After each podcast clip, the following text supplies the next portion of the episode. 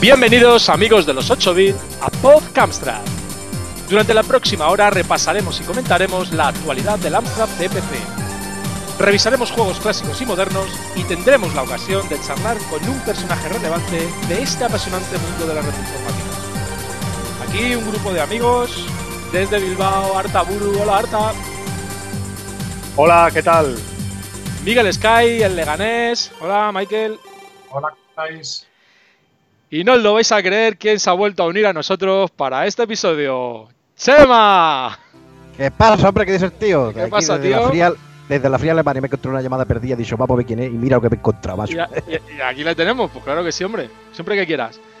Y yo mismo, un servidor, Litos, desde Madrid. Vamos a ver.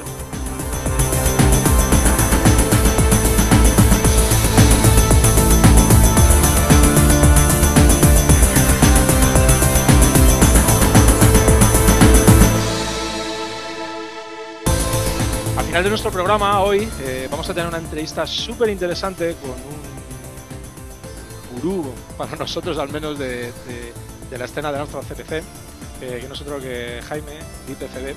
De modo que os recomiendo que, esperéis, al, esperéis hasta el final del programa y, para que podáis disfrutar de, esa charla que hemos tenido con, Jaime eh, acerca de, de la escena de, de nuestra CPC en España. Y actualidad, actualidad, tiene que haber actualidad, eh, mucha supongo. ¿Qué tal, Arta? Cuéntanos. Hola, muy bien, muy bien. Sí, aquí he estado dedicado los últimos días a ver qué se cocía en el mundo Amstrad y la verdad que sí que hay. Pues sí, pues sí, ya estamos con las novedades Amstrad CPC. Hemos tenido una semana interesante. Eh, estaba anunciado el 1 de octubre que Batman Group iba a dar sorpresa y efectivamente acaba publicando o lanzando el Pinball Dreams. No tiene la licencia oficial, pero sí que lo ha liberado para que podamos disfrutar y jugar a, este juegazo que han convertido en la versión amiga. Tiene un gráficos, un scroll suave, una jugabilidad a prueba de bombas y yo creo que lo que nos trae es una horas y horas de diversión por delante. De cuatro mesas y además eh, guarda tu high score, soy- así que venga, a darle caña y a ver quién supera. Luego también hemos tenido una actualización de la biblioteca de 8 bits de poder de José Javier García Aranda. como novedades es que ha revisado el manual, ha, lavado cara, ha actualizado las lógicas de, las lógicas de inteligencia masiva, movimientos masivos, técnicas masivas que llama él. Y además, como novedad, que creo que no había juntado hasta ahora, es que incluye las librerías con el código fuente. Y así que ahora ya no hay excusa para no leer qué es lo que ha programado José Javier y tratar de entenderlo y tal vez incluso aprovecharlo, modificarlo, adaptarlo y, aprender, que es de lo que se trata. Bueno, lo que se trata en realidad es hacer juegos. Si aprendes, pues mira, eso que te llevas ganas. Y el próximo 19 de octubre en Madrid se, realiza, se va a celebrar la reunión Run Agua en Rivas Vacía Madrid, si no me equivoco. En horario empezará por la mañana a las ocho y media, creo, y acaba a las seis y media de la tarde, siete y media, ocho y media, ocho y media, nueve y media, pues por ahí, sobre las nueve y media, más o No, eh, menos eh, acaba. eh, empieza a partir de las 10, creo. Vale, pues ya ves que estoy bastante descolgado. Tendremos aquí un. El apuntador. Bien.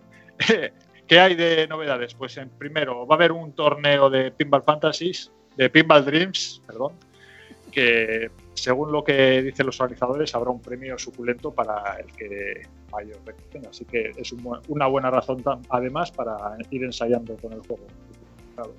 Luego hay una serie de charlas. Eh, Daniel León va a hablar de, de cómo programar con el Dan- Danator. Es una cosa interesante. Siempre escucharle a este, a este caballero es, es quedarte estasiado con sus explicaciones. Así que yo creo que merece la pena acudir. Y no solo eso, también estará el, iba a decir el, ¿cómo se dice? El que está en todos lados, el dios, pero no el dios, el que tiene el don de la ubicuidad, Javier Om- Navarro omnipres- Omnipresente. presente porque también va a estar presentando Mala Sombra, aunque no tiene nada que ver con un CPC. Pero bueno, le vamos a dar la venia y le dejamos que la presente. ¿Será autobiográfico el juego? Eh, pues se lo podemos preguntar, Se lo podemos preguntar. lo preguntaremos. Ya que hay algún representante de ese PSOE que va a estar allí, lo mismo puede llevar una grabadora de mano y preguntar y hacer algunas entrevistas para el próximo programa. Eh, no sé, ¿quién va a estar? Nos lo cuentas. ¿Pero qué queréis saber de un juego de Nintendo? Nada, nada. Queremos saber, en general, en general, de la vida. Bueno, que también se va a presentar o va a estar eh, José Javier García hablando del 8 bits de poder, lógicas masivas, y se va a presentar la Dandanator Entertainment System. Hablamos o brevemente en un programa anterior que es un, es un adaptador para cartuchos eh, basado en el Dandanator y Manuel Iglesias y Pablo Forten nos harán una charla y una presentación. Ujú. Y sobre esto, además, creo que va a estar la GUA, eh, el grupo de usuarios Amstrad, creo que tiene mesa, y si no tiene mesa, alguno de SPSoft que va a ir allí con un cajón de caja grande llena de cajitas de juegos, pues tendrá que montar chiringuito. Gua no va a tener mesa, no, efectivamente. Eh, probablemente eh, ESP Soft tenga que montar una al lado pegadito de, de 4 MHz para, para eh, hacer entrega de esos juegos. Muy bien. Oye, ¿qué, qué vas a llevar para allá? Pues lo único que vamos a, lle- a llevar, vamos a, a distribuir por fin todos los packs de acción y aventura de ESP Soft que, que ha reservado la gente. Eh, allí podrán recogerlo en el, en, en el evento eh, por, por el módico precio de 12 euritos. Y que Y- lleven, lleven cambio justo, ¿no? Que tú creo que vas Pues, y tú vas, tú vas de la mano de, de puño cerrado, ¿no? Tú no sueltas nada, lo agarras y ya no sueltas. No que se acaba pronto. No que se acaba pronto, además. Son más pobres Oye, que ya una que rata, me no- ¿Me lo envías por correo? Eh, en esta ocasión no. Eh, es probable que hagamos envío masivo eh, para una próxima edición, pero en esta ocasión no. No- Bueno, ¿Un no. envío masivo a alguien en concreto o para que se calle o Sí, es, es lo más probable. lo más Eh, probable, ¿no? Ya se dará por aludido el Es que- cansino. Es que es curioso, es curioso. Después de dar mil explicaciones de por qué no se hace envío, siempre hay alguno que quiere el envío. Es Pues que no, no, es que- Eh, Es que yo sé de quién estáis hablando, de la conversación de Twitter que la he visto y era ya un poco de decir, pero hijo mío de mi arma, ¿te parece fácil? Ponlo tú. te mandaba, que te manden la caja y lo envía tú, ya está. Mira qué rápido se arregla todo. No, eh, Además, eh, la última alusión que, que- que he visto eh, de que sí que tenemos tiempo para hacer envíos de códigos, etcétera. A ver, los códigos de envío evidentemente se han hecho de forma automática.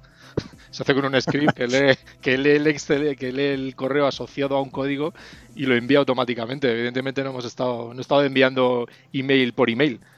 Eh, ah, no, ¿eh? Y, además que, la, a- que la problemática asociada al envío de por correo ya lo hemos intentado lo hemos intentado explicar y aclarar. Es un, es un tema en el que no nos vamos a meter porque no vivimos de esto, no sacamos nada de esto, lo hacemos por amor al arte y si quieres hacer las cosas a gusto hay que hacer lo que te apetezca y no nos apetece estar liados con, con temas de correos. Que ese tiempo lo puede emplear el Arta en terminar el juego de nave ya de una santa vez, ¿no? Por Sí, esa es otra. Por ejemplo, por ejemplo, por ejemplo, por Ajá. ejemplo. Ya le vamos a decir cuando le veamos a ver a qué dedica el tiempo libre. Porque si no hace envíos masivos, si no, no termina el juego de naves, ¿qué cajones hace? Ya, ya, es verdad. Si no nos dedicamos a otra cosa. Ya, ya. Uf. Yo, yo eh, a mi favor o a favor de Arta, en este caso que hablo de su parte, eh, decir que, que se ha vuelto a, que ya está puesto. Está, está enchufado con SAF, ha vuelto a compenetrarse y están trabajando con con Oro en el nivel 3. Venga, Así pues es verdad. que sí, está avanzando, está avanzando. Muy bien. Y creo que hasta aquí las noticias. Bueno, Puedo, puedo añadir uno si queréis. por Sí. supuesto, por favor. Es que da la casualidad de que exactamente el mismo día hay un evento para celebrar el 35 aniversario de, de la CPC en Mallorca, organizado por la gente de, de Retro Mallorca y que creo que el compañero vuestro Atila Merino va a estar dando una charlita sobre Astra Eterno y tal. Ah, muy bien. El mismo 19 de octubre. El mismo, mira que hay días para poner evento en España, Jo. ¿eh? pero bueno, como es una isla, ya sabemos que lo de la isla, los pobres están ahí medio aislados y rodeados de alemanes, que esto cualquier día se convierte en un Bundesland y, y lo perdemos, pues bueno, habrá que perdonarle a esta gente. Pues sí, no, pues nada. eh, gracias por, por traerlo a, a las noticias, se me había pasado. Sí que es verdad que he visto en el Twitter algún comentario, pero no lo asociaba a este mismo día y pensé que era más adelante. No, 19, 19 también. Si, si no me falla la memoria, ya sabéis que yo la cabeza para llevar los pelos y justito. Muchas gracias, chicos. Venga. A usted siempre.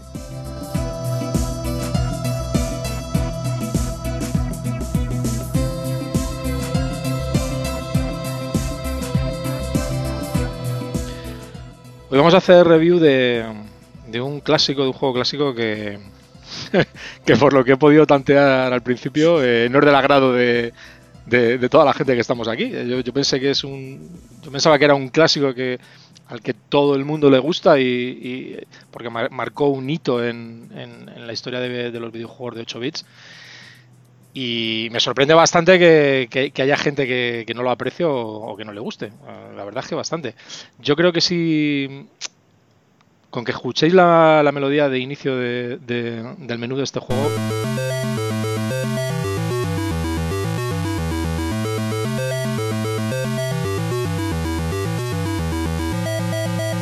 Yo creo que todos sabemos de, qué juego estamos hablando ya. Eh, ¿Perdona?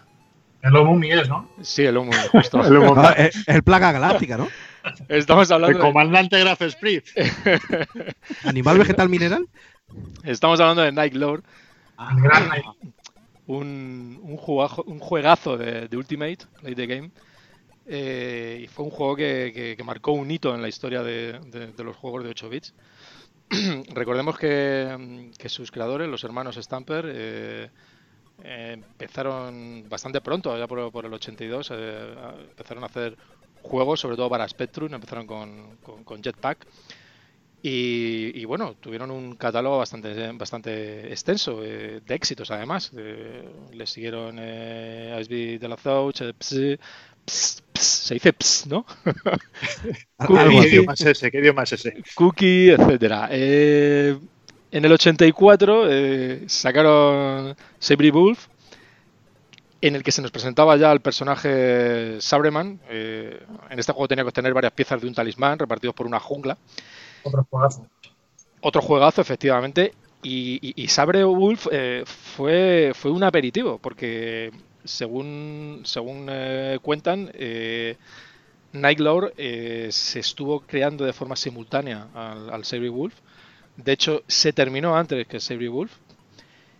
Y sin embargo, los hermanos Stampers sabían que tenía una bomba que iba a eclipsar a, a Sabre Wolf y por eso no se sacó simultáneamente. Primero se sacó Sabre Wolf y posteriormente eh, se sacó Nightlord. En Nightlord se utilizó un nuevo motor gráfico al que bautizaron eh, como Filmation y, Filmation eh, al final creó en sí un, tipo de, juego, un, tipo de juego porque fue copiado y replicado hasta la saciedad. Eh, Filmation no era solamente 3D, porque, porque lo más innovador que había en este nuevo motor era que nos brindaba la posibilidad de interactuar con el entorno. Podíamos mover objetos, eh, podíamos utilizar objetos, podíamos apilar objetos, nos podíamos subir a ellos. Eh, o sea que fue, fue, un, fue un hito. Hay otros muchos juegos a lo largo de la historia que, intentaron emular eh, este tipo de 3D o muy similar, como fueran Kubert, Zaxxon o, o Ant Attack en el 83 para Spectrum. Pero sin duda alguna eh, no, tiene nada que ver con, este, este nuevo motor que, crearon los hermanos eh, para hacer videojuegos. Y fue una pasada, barrió, con todo y, y como ya comento, fue copiado hasta la saciedad. Eh, Nightlord salió en 1985, es una aventura 3D y, como ya comentaba, creó en sí un propio género, el, género Filmation. De hecho, en las revistas de la época, todos los juegos que salían similares, con el, con el mismo aspecto, intentando simular la técnica Filmation, se les catalogaba como género Filmation. Un juego realizado en Mode 1, con una, con una historia bastante entretenida, eh, en la que tenemos que, que conseguir que nuestro protagonista se libre de la maldición del hombre lobo. Y bueno, yo para mí creo, como ya comento, que fue un hito en, la historia de, los juegos, no solamente de los 8 bits, sino, sino, en la historia de los videojuegos, porque, porque marcó un antes y un después. Poco después, eh, los hermanos seguirían explotando eh, la técnica Filmation y, y sacarían Alien 8, un juego que si cabe consiguieron mejorar aún más el aspecto gráfico eh, utilizando la misma, la misma, el mismo motor, con gráficos muy mejorados. Y luego después crearon una, un, nuevo paso más allá del Filmation, que fue el Filmation 2, que para mí fue un juego que me dejó anonadado, que fue Nike Shade. Eh, para mí es un juego que está bastante infravalorado, porque además de ser un juego en 3D eh, similar a, los que utilizan la técnica Filmation, tienen un scroll en el cual tenemos por un mundo eh, prácticamente infinito. Eh, y a, mí, a mí ese juego cuando le vi la primera vez me, me dejó acojonado. Pero bueno, todos estos y todos los que vinieron después, eh, Pentagram, Ciberium, eh, Marciano, Ice Bubbler, todos los que vinieron detrás, eh, la semilla la puso este Night Lord, que, como ya comento fue, fue un hito en, la historia de los videojuegos. Y bueno, solo me queda conocer si tenéis alguna impresión o algún recuerdo vosotros de este juego, porque a mí, a mí ya os digo que me dejó alucinado. Yo, porque yo voy a ser rápido, eh, yo, a mí no, no, es un juego que lo haya jugado, bueno, jugado para probar, que nada, tres minutos, porque en realidad este tipo de juegos no me gusta. Y lo que te sorprende a ti, te puede sorprender, pero como os comentado antes fuera de, de antena, como suelen decir, eh, te sorprende que no, no me guste. Pues eh, ya lo siento, no me gusta ese tipo de juegos y tampoco es, el, es el, primer juego de este tipo que conocí, aunque sí que pueda ser, o como has dicho, es el primero del 84. Yo entré en el, con el CPC en el 89-90, creo que fue, eh, y el primer juego de este tipo que jugué fue el Batman. Entonces, para mí, la referencia de este tipo de juegos de 3D es Batman. Sí, pero Batman, copió al fin y al cabo la técnica de Filmation. Sí, pero para mí no le, no le quito ningún tipo de mérito a la mm. técnica de Filmation, ni a este juego, ni al que ni a Chris Stamper o y a Tim Stamper por la creación, pero para mí no es la referencia. Porque para, yo encontré primero otro juego que ya había vivido esta fuente. Mm. Entonces, para mí, la referencia es Batman. Y es un juego que me gustaba, pero luego probé otros y me parecían todos iguales.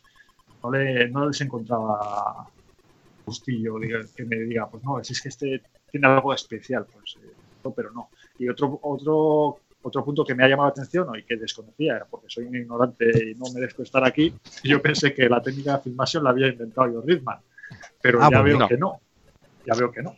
No. Ya lo siento. Me voy a dar unos flagelamientos ahora mismo ahí en silencio. Si oís un látigo chasqueando, soy yo.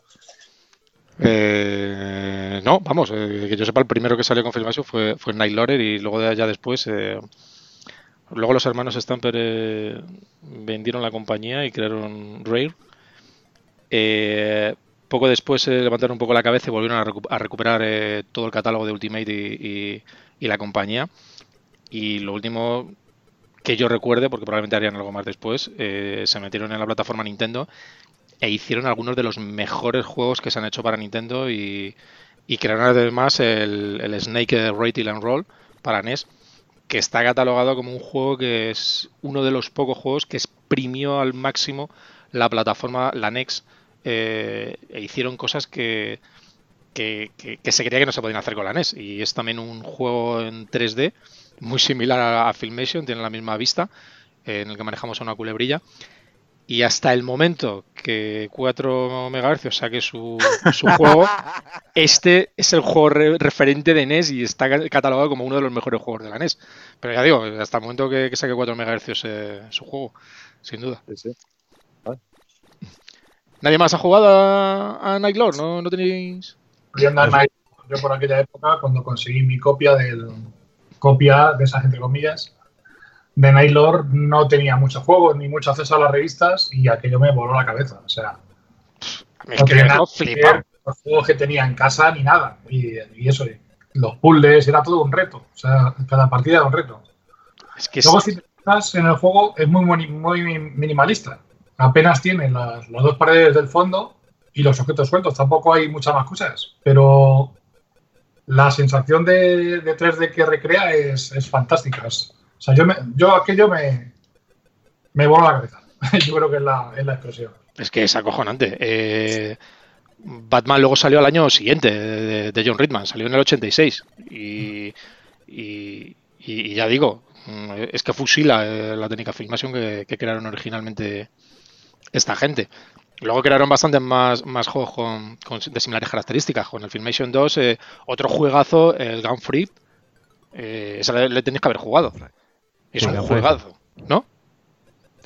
Sí, lo que pasa que, a ver, eh, estás diciendo tú de que este es responsable de que saliera toda la mierda este de juegos de 3D, entonces, pues claro, hay que cogerle manía al, al Night Lore, obviamente. Si, me lo estás poniendo así, del inicio del mal, pues el mal es el que te lo acaba dominando todo. Eh, aparte, pues sí, el Gunfry posiblemente sea de los más entretenidos, pero básicamente porque es un juego muy arcade, ¿no? Eh, no tiene tanto de, de videoaventura, que es lo que a lo mejor a mí me. Eso lo lleva peor que esto, que yo soy Ryoga, me pierdo en mi casa, pues mm. imagínate tener un mapeado de estos grandes Yo no, no se me suele dar bien este tipo de cosas. Pero con Gunfight, efectivamente, sí que, sí que es diferente. Es un juego que es mucho más arcade. Entonces, en ese sentido, quizás sea más llevadero, ¿no? Eh, de todas formas, de, este tipo de juegos ya a mí me pasa un poco como, como el amigo Arta, que, que, yo también el CPC me cayó muy tarde, me cayó la Navidad del 89. Y claro, cuando tú te pones a mirar catálogo, pues tú no ves ni pionero ni pionera. A lo mejor ves un juego del inicio y, y, claro, tú estás viendo otros juegos que te venían con el ordenador y decías, joder, pero es que lo que tengo aquí que me viene con el ordenador mucho mejor que esto que me están vendiendo la moto, los de Spectrum, que uy, el Nailore, uy, el no sé qué.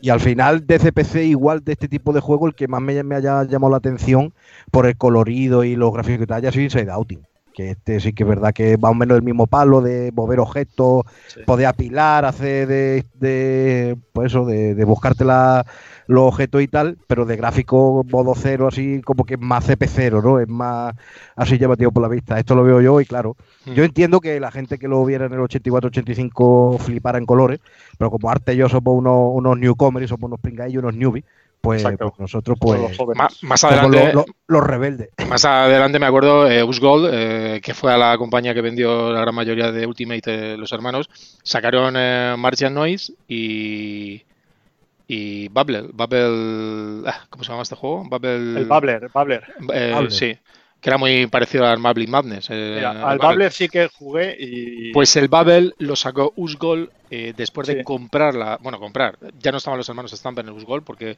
los hermanos Stamper eh, vendieron parte de su compañía o un gran porcentaje, pero se mantenían dentro del equipo de producción y del equipo creativo y ya habían salido ellos de, de Usgol y continuarán explotando su plataforma con este Bubble. Ya. No, no, sí, seguro que sí, porque es un 3D, pero es original, por lo menos es una burbuja que va saltando por ahí. Sí, sí, sí, es, otra historia diferente, efectivamente.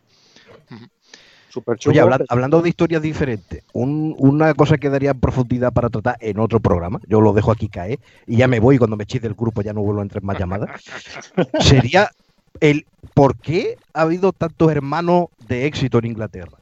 Ah. Porque tienen los Stamper, tienen los Darling que montaron Codemaster, tienen los, los Oliver que, hicieron los Oliver Twin. ¿Qué coño pasaba en Inglaterra? ¿Que, eran medio hikikomori y no salían de casa y tenían que no tenían amigos y tenían que juntarse con el hermano para hacer cosas? ¿O qué pasaba ahí? lo, lo, dejo y que se bueno, en Dynamic tienes también hermanos que estaban ahí trabajando. Sí, pero ella era en plan bestia, ya eran cuatro, ¿no? Totalmente, sí, sí.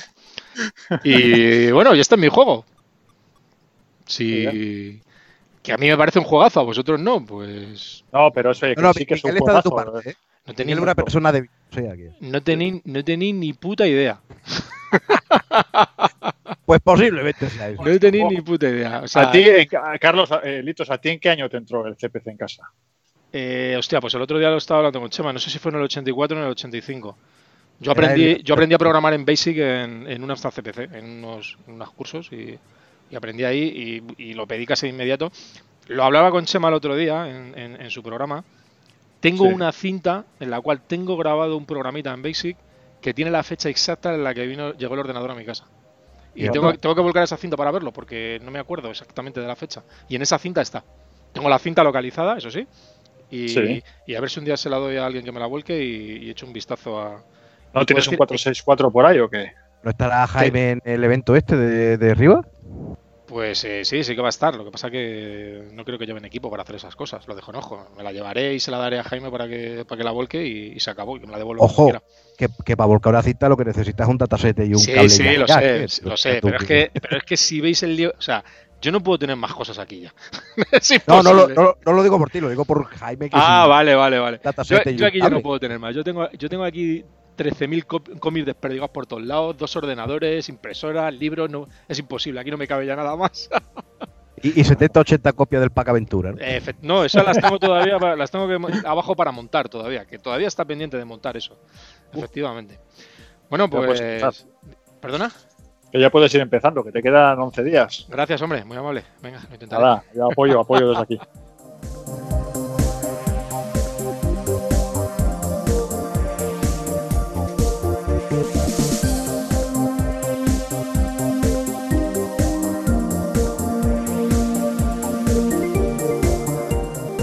Estimado Miguel Sky, eh, ¿con qué juego Homebrew va usted a deleitarnos?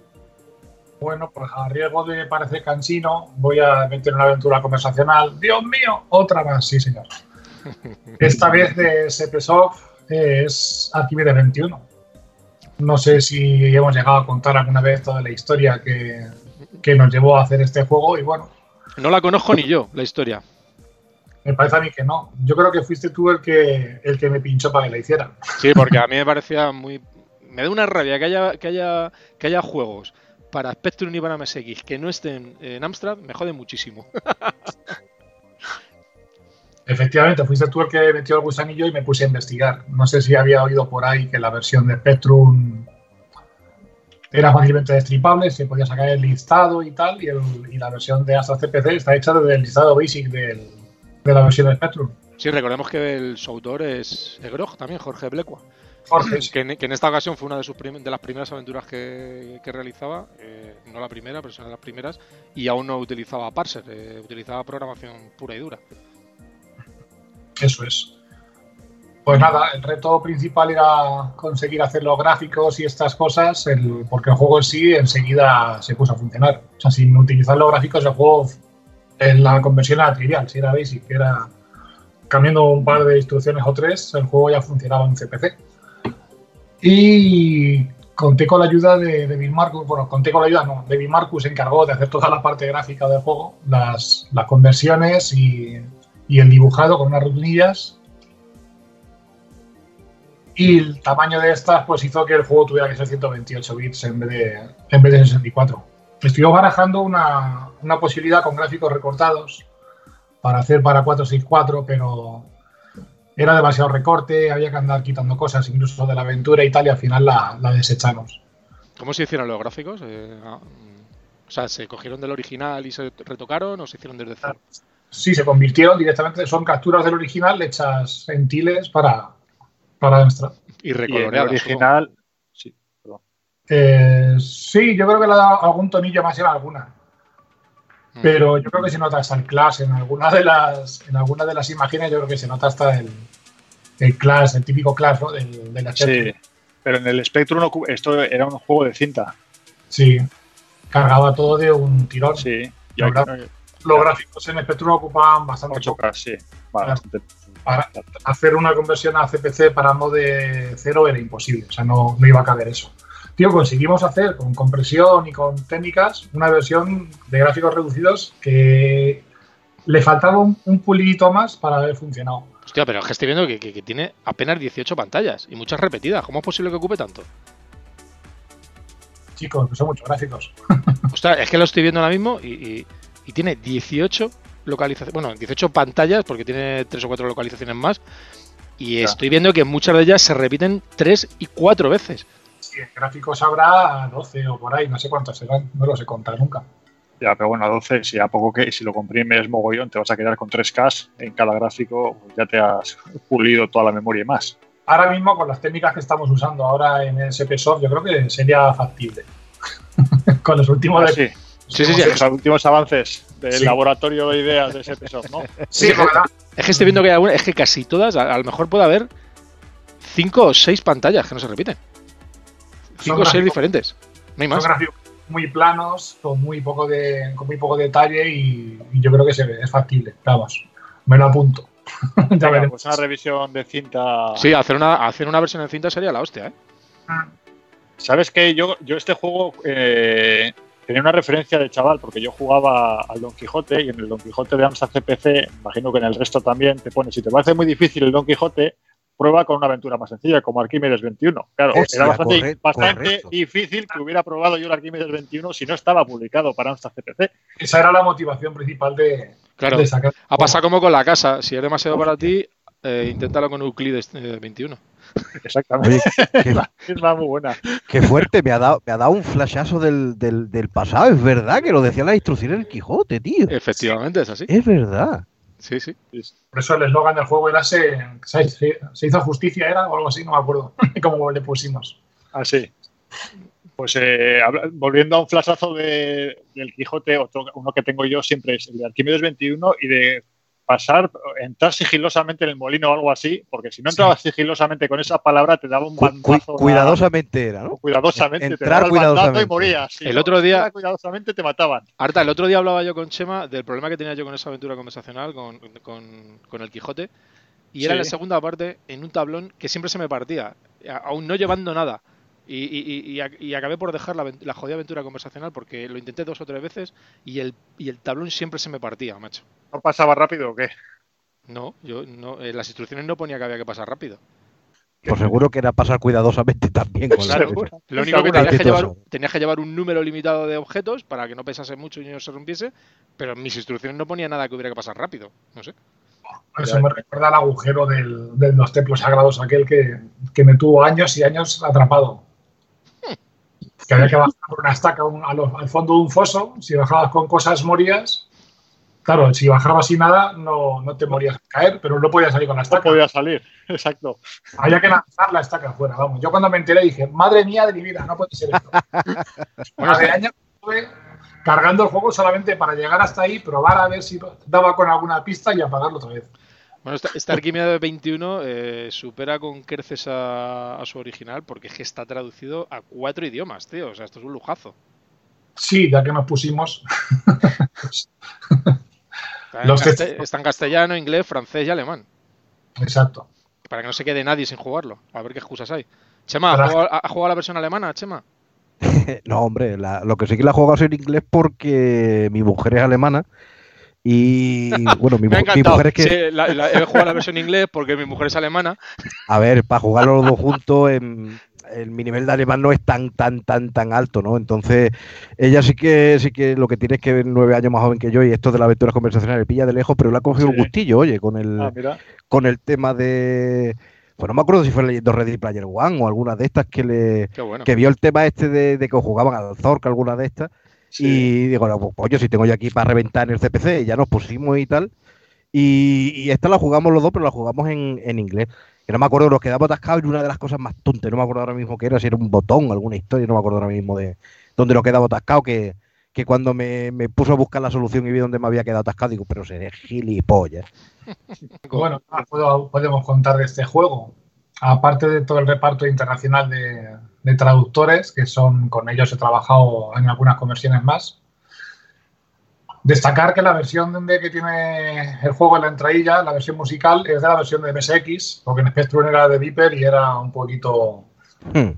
traca traca. Y la versión de MSX consiguió extraer el código Pulcomandi. Nos echó una manita ahí en esto y extrajo el, código de LAI desde la versión MSX y la, y la metimos en el juego también.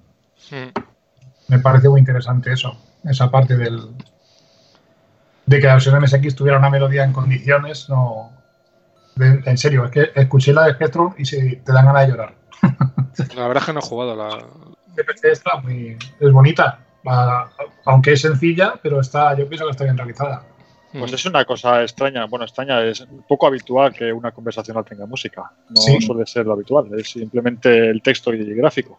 Como había sitio ya, como ya teníamos que tirar de la versión 28, a, a Demi Marcus se le ocurrió pues meter música in-game y las pruebas ya las hice con otra versión musical que luego no nos autorizaron a usar y la cambiamos por la que he tirado hasta ahora, que es la de Alex Kidd, In Spectrum Castle. Y bueno, se hace entretenido jugar con la música, no sé. A mí no, como es, no es muy estresante ni se repite demasiado. Sí. Una pregunta. Eh, los diferentes idiomas eh, son cuatro, o sea, son cuatro juegos diferentes cada uno en un idioma o hay un switch. Es el mismo juego con algún switch que, que pone el, el, idioma correspondiente dependiendo de lo que selecciona el usuario. Hicimos un listado basic, un programa eh, general con los textos de cada una de las versiones. Entonces hay nada más que un juego con diferentes idiomas. Y en el selector ya eliges qué versión cargas. Ah, vale. Ah, vale, la carga es la versión. Vale, vale. Listado basic están ganando los textos a, cada idioma. entiendo. entiendo. Eh, a mí esta aventura conversacional, cuando de verdad que tenía una ganas de jugarla que te cagas en ¿eh? porque porque es una de las primeras que se creó, y de, una de las primeras que creó Dynamic. Y de, y de verdad que es que me jodía muchísimo que no estuviera en Amstrad. Y de hecho no entiendo por qué no salió, no salió para Amstrad. Y la verdad que era una espinita ahí clavada que, que- que nos queda el Sí. Jenk. Podríamos sacar el Jenk también, ¿no? Quizá, el tema gráfico fuera lo que tirara para atrás. Digo, es que ocupaba demasiado espacio. Yo estaba pensando lo mismo, que si te ha costado y al final has tenido que tirar por disco, posiblemente fuera tema gráfico. Porque si la conversión del Basic es tan trivial o habéis hecho tan rápido, pues eh, la única complicación es los gráficos. Pero ya te digo que es que eh, está echando- echando un vistazo a las pantallas y, y es que es que debe de haber cuatro o cinco diferentes. No hay más. Siempre se Ah. repiten las mismas. Hay alguna más. Seis a lo sumo. Que habrá contaré y hablaremos de ello. 10 o 12, Venga, parece. La cosa, la cosa es que el programa te llama la- a las imágenes, las LED de disco o en la versión original o, o cómo iba el tema. No, no, lo cargaba directamente. Te lo carga Está- directamente en memoria y luego las va accediendo cuando Sí. tal. Sí, ¿no es así, pues Miguel? entonces Sí, que- ¿verdad, Miguel? ¿Es que? Perdón. Que las, que las, las imágenes, las, las localizaciones las cargaban todas en memoria el programa. No, no, eh, pues al final no sé cómo se hizo. No, no, el nue- no, digo el original, el original. El original sí, el original, El las carga todas en, en memoria, en RAM. Sí. Mm. Vale, pues entonces no sé, qué, se- todas las pantallas. no sé qué sentido tiene que en MSX y en CPC, ¿no? La verdad. Sí, yo, yo tampoco lo entiendo. Lo cierto es que el pintado es un poco diferente porque no es eh, el típico pintado que hacen los eh, con las conversaciones que se hicieron para Abstract, que hace el típico fill, eh, hace el relleno y tal, que no ocupa nada y hace el pintado en tiempo real. Claro, este tiene que tener las pantallas almacenadas en memoria para volcarlas, ¿no, Miguel? Yo Sí, esto se, no, pero igual, perdón. Eh, sí, Miguel, por favor. Disculpa. eh, en MSX no sé cómo funciona el, el sistema gráfico, no lo, es el que menos conozco. Como además siempre nos quejamos de que los juegos son la réplica del Spectrum, no, no me he preocupado nunca de ver cómo va. No sé cómo funciona la, la memoria de pantalla de MSX. Hmm. Bueno, pues muchísimas gracias, Miguel. Eh, la, Arquímedes 21, un juego que no existía para Amstrad y, se hizo una, una versión. Eh, y esperemos que no sea la última. Vamos, una versión bonita de hacer, hombre. Estuvo bien. Además, tiene cosas técnicas interesantes, pues eso, pues los dos de pantalla, ah. los 0, que modo 1. Dile, dile, dile, al de la moto que se baja un momento y, se pasa por aquí, a dar una vuelta. Es la cena, ya, me, ya está quedando. Es la cena, ¿no? Te la traes. pizza, Soy yo de delibero, te, llega la comida ya, ¿no? tuve que simular el, comportamiento del prom que hace la versión de Spectrum, lo tuve que simular también. Esto eh, tuvo muchas cositas interesantes de tocar. Para, para, ser una aventura así hecha de, de poco, la fuente, estuvo, estuvo bien. Eh, hubo muchas cositas técnicas de ir tocando para, para dejar una versión muy fina a, a la, a la versión de Spectrum. Muy bien, pues muchas gracias, chicos. Vamos, vamos a continuar.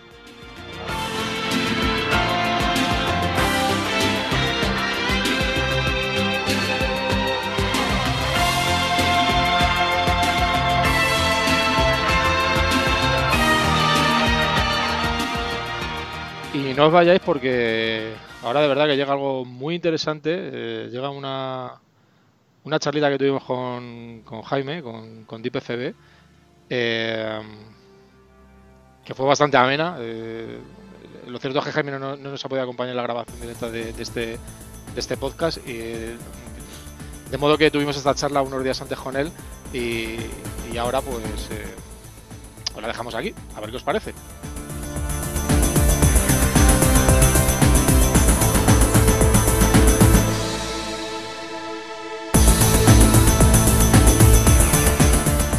Pues hoy tenemos con nosotros a, a esta vez sí un, un gurú de, de- de la escena de las CPC en España, al menos para mí. Eh, una persona que tenía muchas ganas de que estuviese con nosotros porque, porque él sí que lleva tiempo en, en- en estas lides y, y sí que tendrá muchas cosas que contarnos y además es el tío que realmente sabe. Eh, es Deep FB, Jaime, Jaime González. ¿Qué tal Jaime? ¿Cómo estás? Hola, buenas. Creo buenas. que te has pasado en los halagos, ¿eh? No, pues eh, creo que son pocos incluso. eh. Muchas gracias por, venir a aguantarnos un ratito. Eh, yo lo he contado alguna vez por ahí, pero yo casi en la... Empecé a meterme en este lío de, de, de- de Amstrad CPC, eh, casi por Jaime, porque yo a Jaime le conocí hace muchos años cuando arranqué la web de Amstrad.es y, y nos conocimos en los foros de, de, de Amstrad- de Amstrad.es y, tuve la suerte de, contactar con él y, más o menos eh, eh, ahí hicimos una quedada, me acuerdo, eh, flipé viendo la colección de Jaime, bueno, ya hablaremos más adelante tanto de la colección de Jaime como, como de todo lo que ha hecho Jaime en, la escena de lanza CPP y realmente casi le debo a él estar metido en esta mierda y probablemente haciendo hoy el, podcast este. vamos a estar Raúl también del equipo habitual y, sigue con nosotros. Chema, ¿qué pasa, Chema? ¿Qué pasa, hombre? ¿Qué dices, tío? bueno, ya hablaremos más adelante de esto. Muchas gracias, Jaime, por estar con nosotros. Dime, dime, Chema. No, que digo que yo me callo esta vez, no debo no hablo tanto. No, por favor, no, por favor, no te calles. Aporta, aporta un poquito de chispa y aunque no hagas monólogos de más de 40 minutos, vale. Bueno, me pongo, me pongo el cronómetro en 35. Muchas gracias.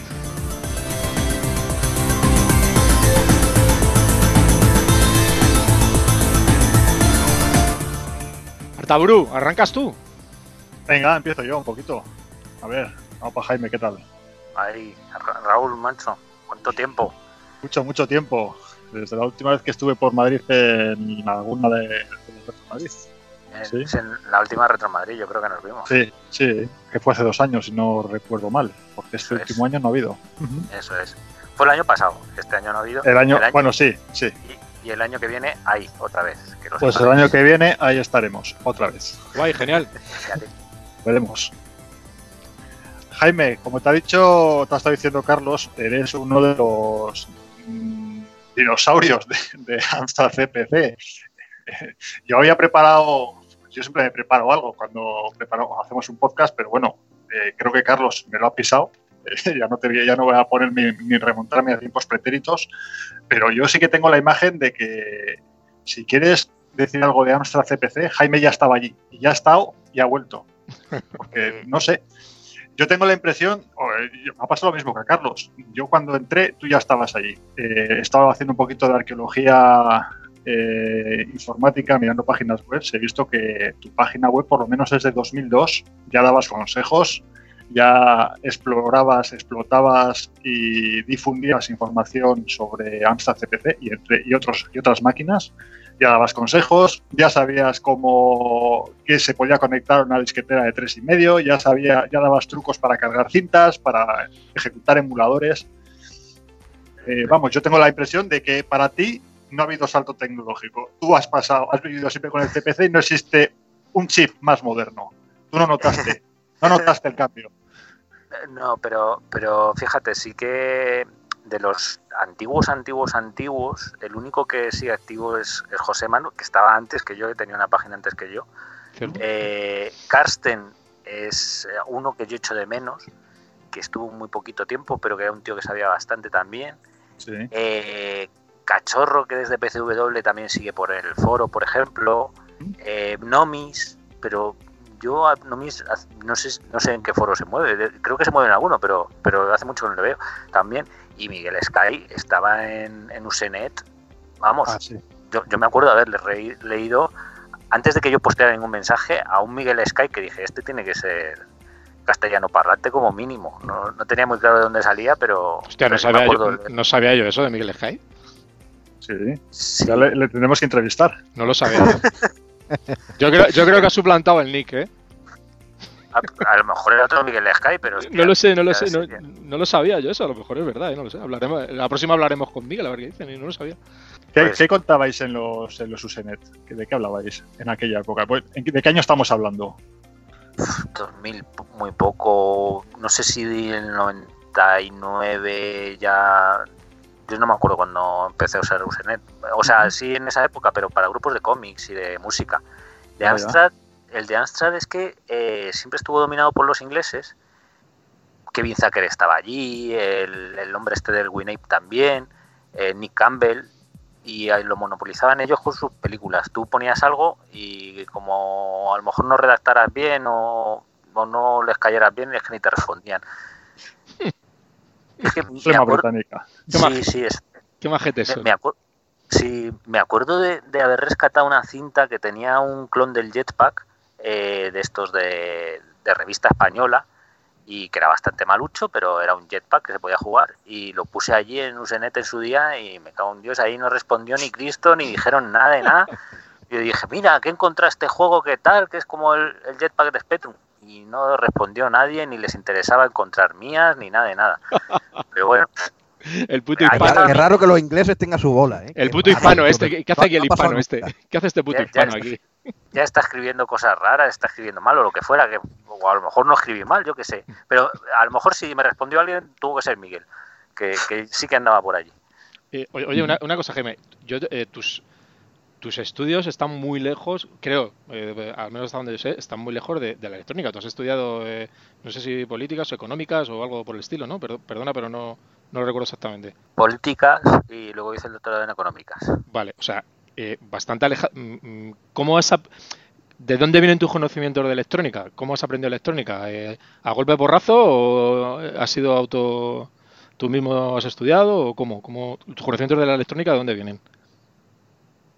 primero, yo no tengo los conocimientos de electrónica que tiene, por ejemplo, Javi, Javi Javier Chocano, que ese sí que es un señor insigne usuario de Amstrad y de Spectrum y de todo. Eh, Javier, por ejemplo, sí que es un tío que sabe, yo, yo sé soldar y ya. O sea, yo soy más el rollo artesanal de, sacar un integrado y tal, y mis conocimientos de electrónica teórica eh, son bastante reguleros y son autodidactas aunque bueno pues mi abuelo y mi tío sí que eran ingenieros y algo me enseñaron pero vamos que, es más eh, autodidacta y lo que he visto en casa que otra cosa sí porque vamos yo lo he comentado alguna vez en, en, algún otro sitio, eh, alguna vez que me junto con vosotros eh, en misa en casa de Rafa, cuando se junta el GUA, eh, mm, hay momentos que me tengo que desconectar porque es que no sé ni de qué cojones estáis hablando. porque yo, Y eso y eso que he estudiado electrónica industrial, yo, yo estudié electrónica industrial, no tiene. Pues, pero vamos, me dejáis atontado. Pero moderna, claro. No tengo ni idea de qué cojones estáis hablando. Sí, yo llegué solamente a los contactores, de ahí ya no pasé. Y, muchas veces me, tengo que desconectar, digo, es que no sé de qué cojones están hablando, eh, me voy a otro sitio. Afortunadamente, eh, cuando, cuando eh, quedamos en alguna que nos toca Retro Madrid o alguna cosa de estas, que siempre suele ir Mochilote, afortunadamente Mochilote tiene la misma afición que yo, que es el bar. Y, es donde estamos nada más en el bar y, diciendo gilipolleces, porque es que si no me explota la cabeza con vosotros. Es así. Yo soy mucho más básico, o sea, me encanta la Amstrad CPC, me encantan los juegos, los juegos de Amstrad CPC y todo lo que está en su entorno, pero soy mucho más básico que todo eso. O sea, eh, el tuneo, el tuneo que tenéis con, los, con los aparatos, eh, no llego ya, me, me, quedo, me quedo abajo. Pues, sinceramente, que no, lo mío no tiene ningún mérito, de verdad. ¿eh? Lo, lo, de Javi, por ejemplo, que a Javi, Javi cuando le escuchas hablar con, con Dandare, con Daniel León, pues dices, con José Luis, con J. Tursan, dices, hostias, madre mía.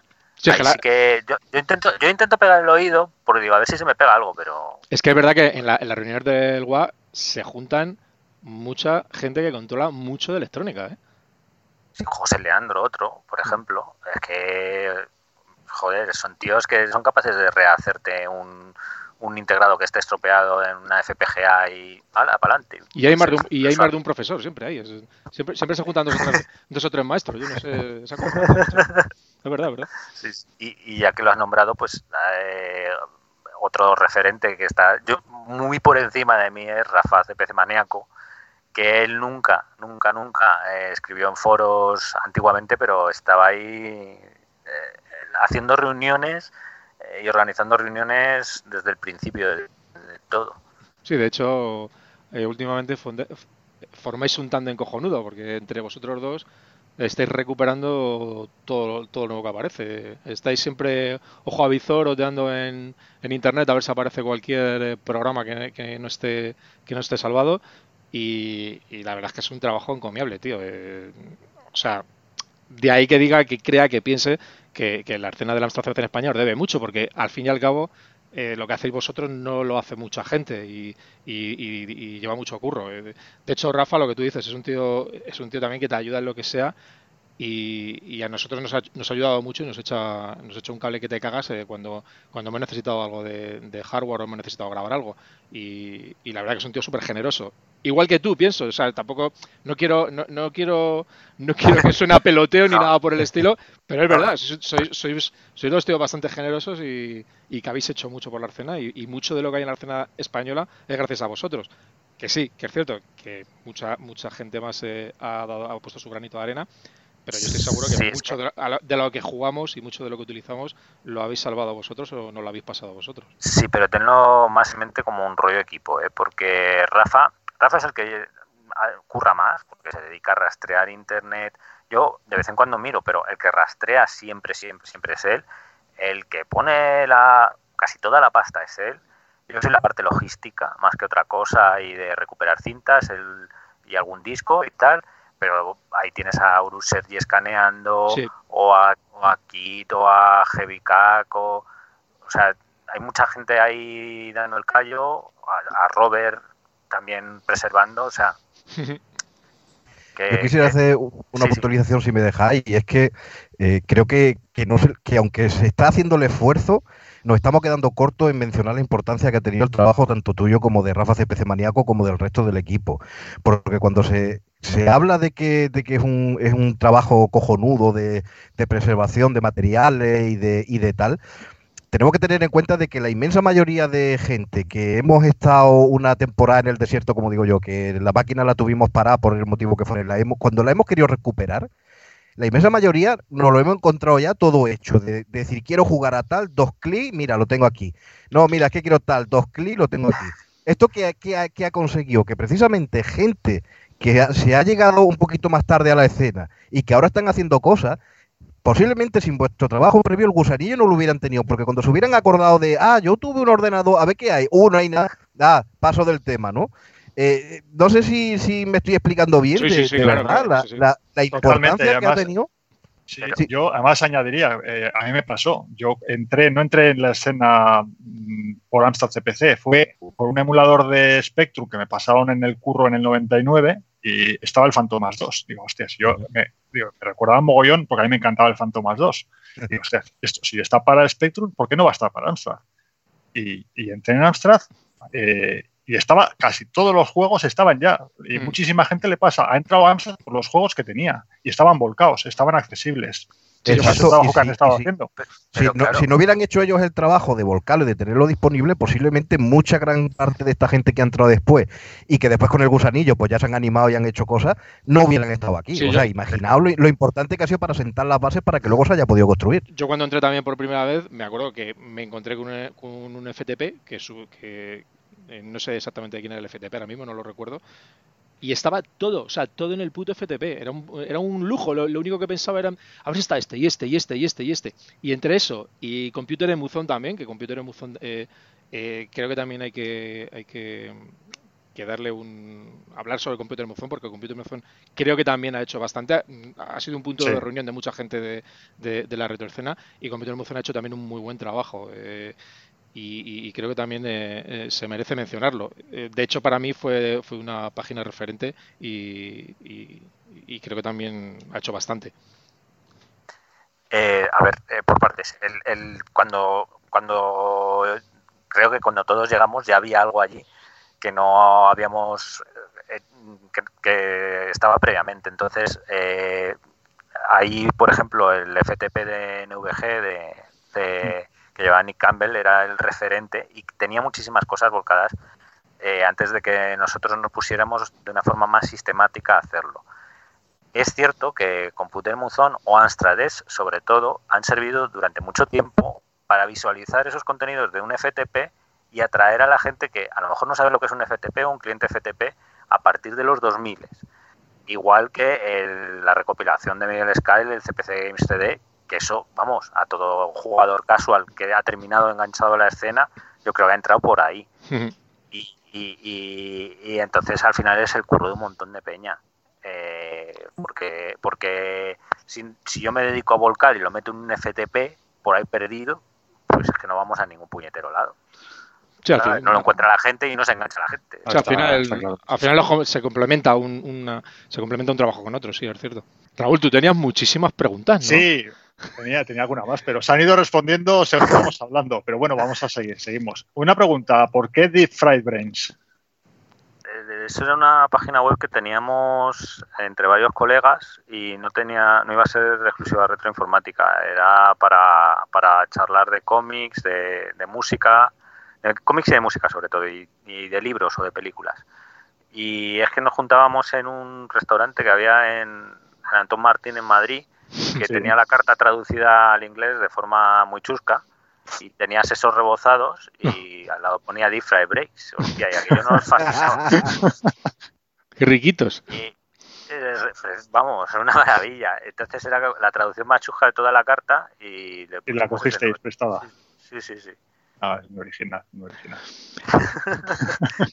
una pregunta, eh, Jaime. Eh, ¿tú, ah, perdona, Raúl. No, no, por favor, sigue, sigue. Ah, no, eh, eh, hay, un, hay una otra curiosidad que tengo eh, con, el, con el tema de la arcena de, de Amstrad CPC. Yo, por supuesto, no soy purista, no soy purista absoluto y, me parece bien todo lo que se haga, ¿no? Pero, ¿qué opinar de, de todo, todo el, hardware que se está creando alrededor del Amstrad CPC, hipervitaminándolo, conectándolo a Internet, creando memoria RAM, creando un montón de periféricos eh, eh, externos alrededor de la Amstrad CPC para potenciarlo, que al final eh, creo que no se desvirtúa, ¿no? pero sí que pierde la esencia en sí de lo que es la máquina. a mí me mola que te cagas, porque evidentemente son virguerías electrónicas que se están creando nuevas para una máquina de, los años 80, pero ¿tú, qué opinas con respecto a, todo esto que, se está haciendo en torno nuevo, en torno a, una máquina de, los años 80? desde hace un montonazo de años desde hace 20 años eh, vemos que salen hardware, interfaces de estos, interfaces hmm. de, todo tipo. Algunos han triunfado, otros no. Algunos han servido para algo y otros no. Eh, me acuerdo que uno de los primeros proyectos que, hicimos fue, me parece fue Miguel, hizo una, una romboard. Eh, que, hizo una tirada, yo no sé si la isoló aquí, en una empresa de aquí o qué, una romboard pues más o menos servía para algo eh, y era más o menos útil. Eh, el problema eh, es que muchos de estos chismes no sirven para nada, o sea, sinceramente. Hay un interfaz de disco duro de, de, un australiano que solamente ha conseguido que funcione ese australiano y se lo hemos comprado un montón de gente pero solamente consigue que funcione el, el, de, no sé cuántos.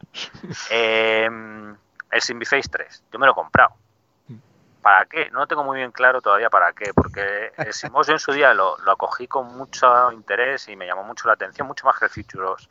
Pero bueno, eh, y consiguió tener una funcionalidad que a mí me interesara mucho, que era lo de lanzar snapshots de memoria para lanzar juegos. Pero es que hoy en día con una M4 eh, haces eso mismo y encima grabas partidas que has cargado en un DSK. Entonces, hay chismes que son súper útiles, el de la tarjeta wifi de Duke, a mí me parece la leche, muy útil, sirve para, para todo hoy en día y te facilita la vida para usar una CPC. Y hay otras cosas que, yo que sé, la tarjeta esta, la GFX 4000 de, de MSX, pues también me la he comprado, pero ni la he enchufado. Entonces, eh, yo las compro por completismo. Pero, pero esencialmente lo único que recomiendo hoy en día que se pille alguien así de nuevas es un Dandanator y un M4. Y el C4 CPC, si tienes un, una SAR Plus o una GX4000. Llevan tres cosas. Llevan tres cosas, sí, sí. y, el disco duro del australiano para, para, sufrir en compañía de otras personas, ¿no? Buah, eso, uf, la leche. Pero que es que estuvimos una mañana entera en casa de Rafa, un montón de gente intentando formatear el disco duro. Y no pasamos de inicializarlo. O sea, de, no formatearlo, sino inicializarlo, que había que escribir un programa en Basic de no sé cuántas líneas. Bueno, bueno, un desastre. Entonces, pues, pues, joder, con eso hemos pencado un montón de cosas. El CPC Booster Plus, por ejemplo. Pues eso era la leche. Muchos de los chismes que hace, que hace Toto, Richard, son la leche. Pero es que luego no los, no, nadie hace un desarrollo para eso. El XMAS es súper usable y mola un montón. Y además le puedes poner Acme 2, el Boni 2. O sea, eso, por ejemplo, a mí me parece útil. Pero es que luego para la, Play City nadie ha hecho nada o casi nada. Y es una pena porque eso tenía un potencial de la leche. Pero bueno, o la tarjeta esta MIDI que han sacado ahora, la, de, la del americano, me cago en la leche. Es un mamotreto de la, increíble, de grande, pero eh, Jaime, sé sincero, ¿cuál es tu ordenador favorito? ¿De 8 bits? De 8 bits. A ver, eh, favorito por si tenés en cuenta un montón de variables y a día de hoy, 4 de noviembre, es el Amstrad CPC. A lo mejor en otros momentos ha sido otro o en más, adelante puede ser otro según me pilles, pero eh, si tengo en cuenta todos los detalles y todos los factores, el Amstrad CPC. Es que ¿Qué más te ha costado conseguir? ¿Cuál ha podido ser? ¿El Aleste que has tenido que viajar a Rusia para buscarlo? El Aleste es de los más... Yo, sí, probablemente sea el más difícil. Lo que pasa es que ahora mismo puedes conseguir un Aleste, una placa de Aleste fácil en eBay y construírtelo. Ah. Entonces ya no es tan... Ah, pero bueno, no es lo mismo tampoco, ¿no? Tú has... todo el factor aventura que has seguido para, conseguir un Aleste no tiene nada que ver con hacerlo en eBay. Eh, ¿Ese es, el ordenador más raro que tienes? Sí. Sí, sí. Eh, joder, macho, el Aleste se, según parece, vendieron 80 unidades entre placas, ordenadores completos y planos para construírtelo. O sea, eh, ah, son 80 unidades de eh, placa o planos. De, esos 80, hay dos localizados con carcasa y uno no funciona. Y el que funciona es el que tenemos nosotros. O sea, que tenéis el único funcional que se conoce. Sí. ¿Por, qué dices nosotros? Porque yo hablo en plural con Rafa siempre con lo que tenemos. Lo sé, lo sé, lo sé, lo sé. Me lo imaginaba. Oye, Jaime, una pregunta. Eh, ¿Tú tienes o tenéis, eh, porque yo no, yo no he visto ninguna, eh, la máquina esta que se utilizó en los centros comerciales para cuando se comercializó la GX 4000, había, una, había un aparatito, había un aparato para mm, que pasaba, se le metía una batería de, no sé si de 3, 4 o 5 juegos e iban pasando automáticamente ellos solos y solamente lo había en centros comerciales. Eh, ¿Tenéis alguno de esos? No, ese es el... No recuerdo cómo se llamaba la eh, máquina. Lo llaman, lo llaman de kiosco, el, la consola de kiosco. Eh, no, esa la, la única que se conoce la tiene o la tenía Charles da Silva, que creo que ya no tiene ni siquiera la página web, eso hay que buscarlo en archive.org eh, y esa la tenía Charles da Silva. Era la única que se ha conocido que creo que la puso en venta en eBay, pero la subasta luego no terminó y no sé si la vendió allí a algún coleccionista francés. Y Amstrad CSD se llama. Exactamente. el CSD no. Cartridge Software Demonstrator. Eso es. Eh, a ver, eh, o sea, la gente viene a lo mejor al sótano y ve ahí un montón de chismes o a casa de Rafa y ve un montón de revistas y se piensa que esto es lo más. Pero hay, hay por lo menos un francés o dos franceses y un alemán que tienen probablemente bastantes más chismes o no más chismes, pero sí algún chisme mucho más raro de lo que nosotros tenemos. ¿Quiere el alemán que lo voy a visitar ahora mismo? Pues Pues es que es gente más bien que se mantiene en el anonimato. Eh, hay un alemán que tiene, por ejemplo, el disco duro de Dobertin, que, eso es raro de narices. Pues Rafa tiene el de, el de Vortex, me parece, ya no me acuerdo ahora muy bien cuál es, que son discos duros que se hicieron en la época para Astra CPC y que funcionan bien y desde los que puedes cargar programas, que era una de las cosas que a mí, para mí era un santo en su día conseguir, un chisme que fuera almacenamiento masivo para Astra CPC. Entonces, eh, hay, hay, gente que tiene esos chismes en, eh, por ahí por Europa. Eh, gente que tiene el cartucho del Chichas EQ2 en Francia. Y eso, por ejemplo, es un detalle que a mí me fastidia bastante porque cuando nosotros nos pusimos, Rafa se puso a saco, dijo, se fijó el objetivo de tener todos los cartuchos de, de Amstrad Plus volcados se dejó una pasta en conseguir todo lo, que había y, en que lo volcáramos y lo volcamos. Eh, hay un tipo que se ha comprado un Chess HQ2 y se ha gastado más de mil euros eh, y por supuesto no lo ha volcado porque eso significaría en parte desvalorizar su inversión y creo que lo toma como una inversión.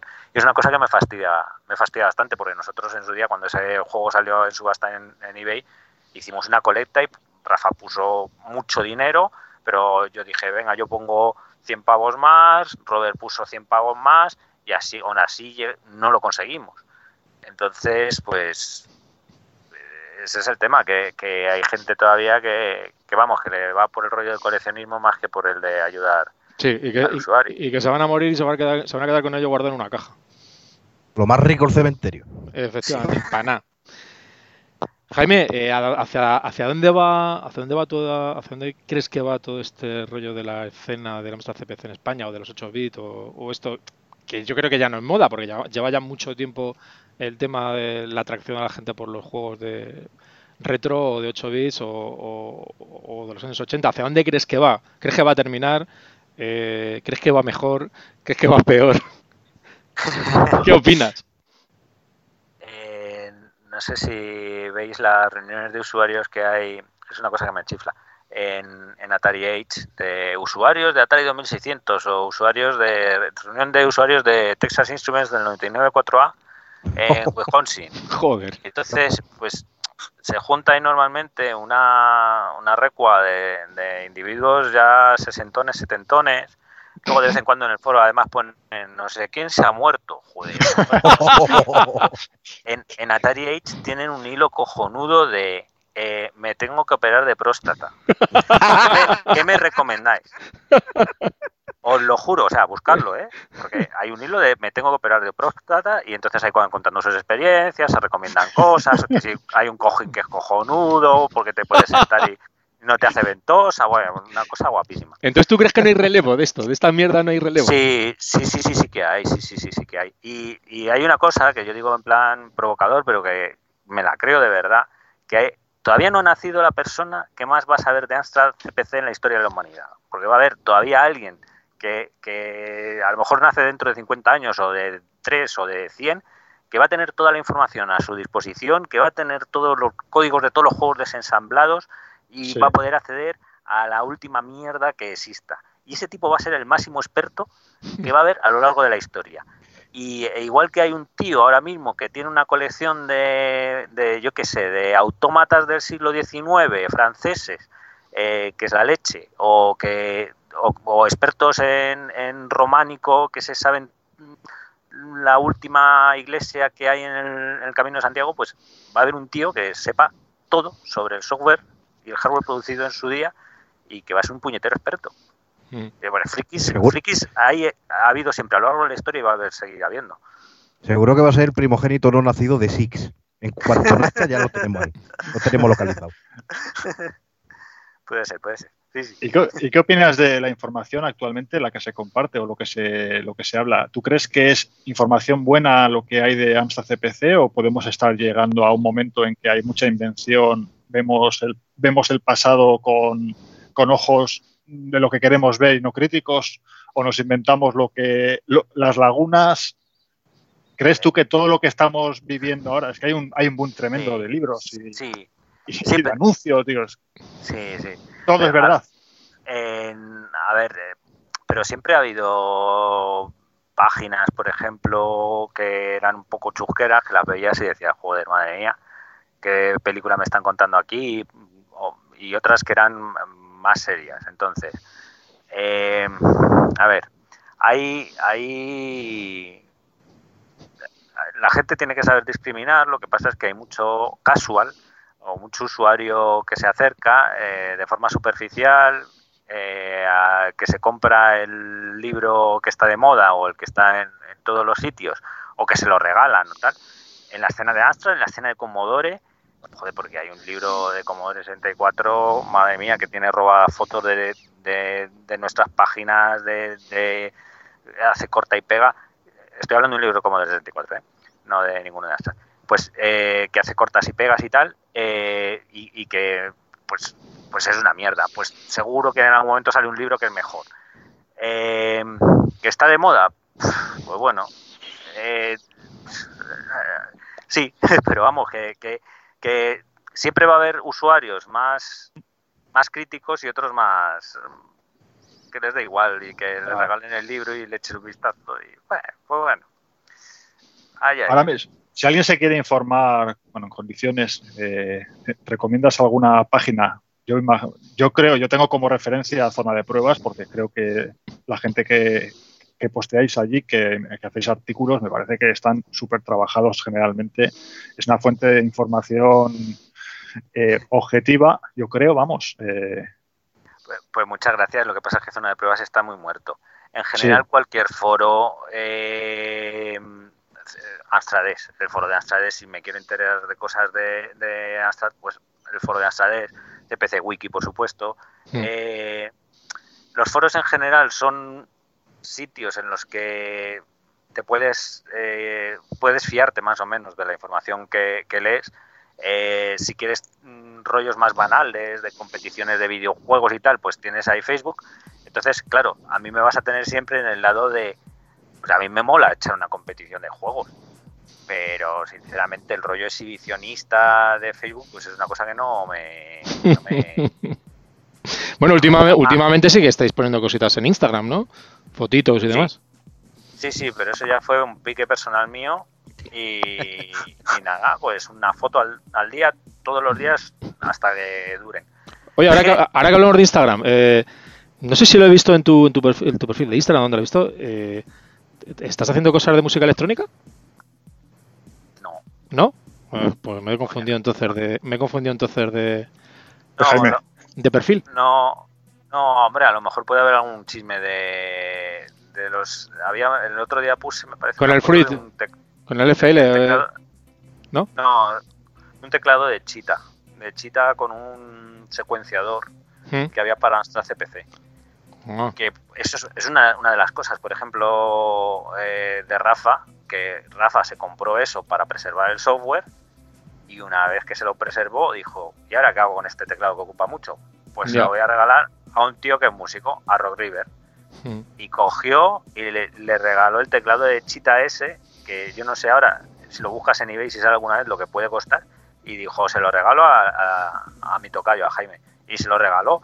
Y, él, y yo no sé si, me imagino que Jaime lo usa, o por lo menos es un tío que lo va a saber apreciar. Claro. Pero son cosas de estas que hace Rafa, de siempre Sí, sí, pero lo, lo- lo decía al principio, que, que me parece que es un tío súper generoso, ¿verdad? No, sí, sí, sí, sí. Que, que debe- y además con nosotros lo ha sido en, en- en varias ocasiones. Me parece un tío que es muy generoso, verdad, cierto. Eh, Jaime, ¿vas a ir a, a Madrid Games Week? Es que aquí me estás metiendo en un compromiso. No, no, no. eh. No, no. ¿Qué pasa? ¿Que no, has dicho a alguien que no vas a ir y, y ahora te lo estoy preguntando yo?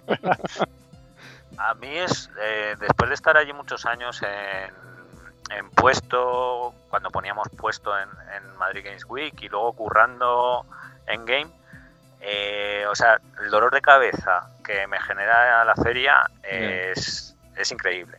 Entonces, me, digo que me pones un compromiso porque es una apuesta de la empresa para que trabajo muy fuerte Claro. eh, en la que siempre se anima a ir. Entonces, si yo no hubiera estado trabajando allí durante mucho tiempo y no hubiera terminado un poquitín pues con, con cefaleas, eh, pues diría, joder, id, eh, voy a ir, voy a estar allí por todo momento porque te lo pasas genial y tal. Eh, y realmente animo a la gente a ir porque además, por ejemplo, si quieres conseguir juegos ahora mismo, pues hay un montón de tiendas en Madrid ahora mismo, en Barcelona, donde puedes conseguir juegos antiguos de, yo que sé, desde Game Boy, Game Boy Game Gear a Videopack. Eh, y allí van a estar todas las tiendas que venden y probablemente los precios no vayan a ser, no vayan a estar tan inflados como, como nos esperemos. Y, y para mí es uno de los mayores atractivos para ir y para, y para ver cosas. Pero yo, si puedo evitar ir, A mí me pasa, a mí me pasa lo mismo. Eh, de hecho, de hecho voy a contar una anécdota. Eh, yo, traba- yo, tra- yo trabajo al lado de, de- del ferial Juan Carlos I, donde se celebra el Madrid Game Week. De hecho, trabajo en uno de los edificios que está justamente enfrente de la entrada principal. Y, y estos dos días atrás, cuando a la hora de la comida, cuando he ido a alguno de los restaurantes que hay alrededor para comer y tal, eh, me encontré en la mesa de al lado eh, chavales con los pelos de color azul, eh, chavales con una pinta que te caga.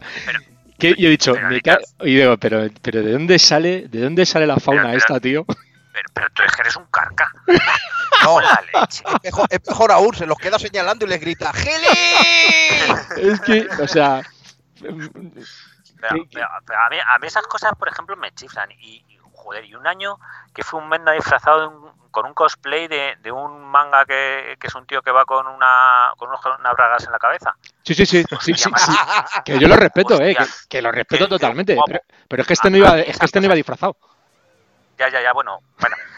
A mí, a mí eso, fíjate que para mí eso es un atractivo de decir, hostia, voy a ver a- al personal, a ver cómo se ha maqueado, porque, joder, qué guapo. Tú piensas que yo voy a Eh, muchas ferias de cómic y, y lo que no ve ahí no lo voy a ver en ningún ves. otro sitio. Hostia. Ahí va a mencionar tú el diablo, macho. Voy mucho a las de. Madrid y a las de Barcelona y lo que no veas ahí no lo veo en ningún sitio. Sí, sí, es cierto, las ferias de cómics también son, exactamente. Pero entonces, eh, ¿cuál es el problema de, de Madrid Games Week?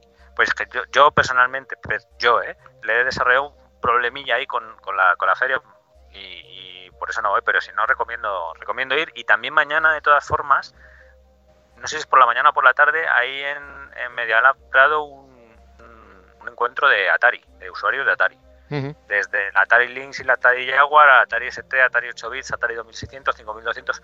Bueno, Creo que van a tener todos los modelos posibles de, de Atari. Yo les, les he prestado un Atari Portfolio, o sea que el- en Madrid tenéis también el, el que pueda ir, eso, eh, echarle un vistazo.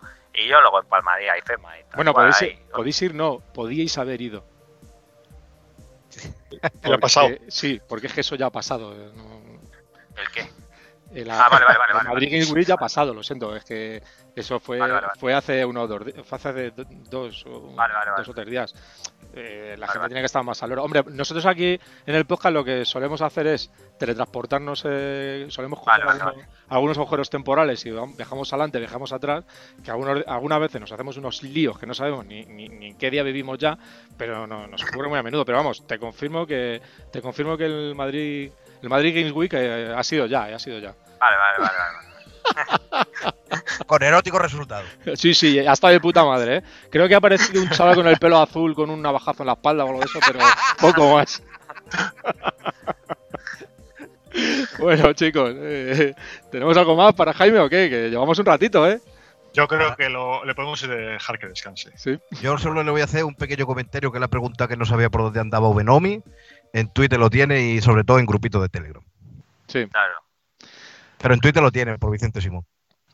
Pues es que claro, son, son chismes que yo no utilizo, aplicaciones que no utilizo y Jaime, eh, tío, muchísimas gracias. Ha sido un placer y es un ratito muy bueno No. contigo. no a vosotros, a vosotros, a vosotros. Muchas gracias. eh, Muchas gracias, Jaime. a ver si Un coincidimos. abrazo en- muy grande.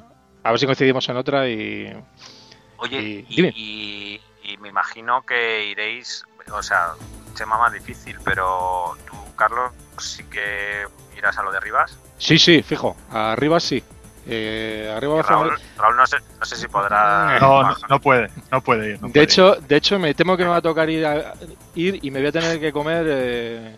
Va a ser de Papá Noel tú a sí, Rivas. me, me va a ser. Sí, ya veremos. Con lo poco que me gusta a mí eso, ya veremos cómo, a- ya veremos cómo le encaramos a alguien la movida, no lo sé. Ya veremos. Lo veremos. Pero sí que nos vamos a ver allí, Jaime. Nos vamos a ver allí. Muy bien, muy bien. Un abrazo, Jaime. Muchísimas gracias. Abrazos. Abrazos. Abrazo. Bueno,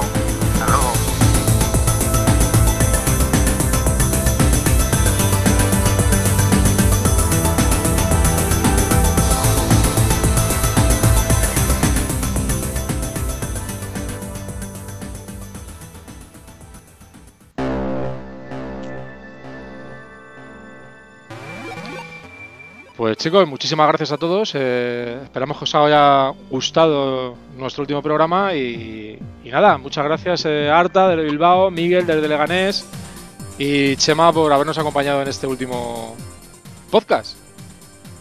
Muy bien. Oye, me ha encantado la entrevista con Jaime. Qué pena no haber estado. Tenía varias cosas que haber añadido. Pues sí, una lástima porque podías haber aportado bastante.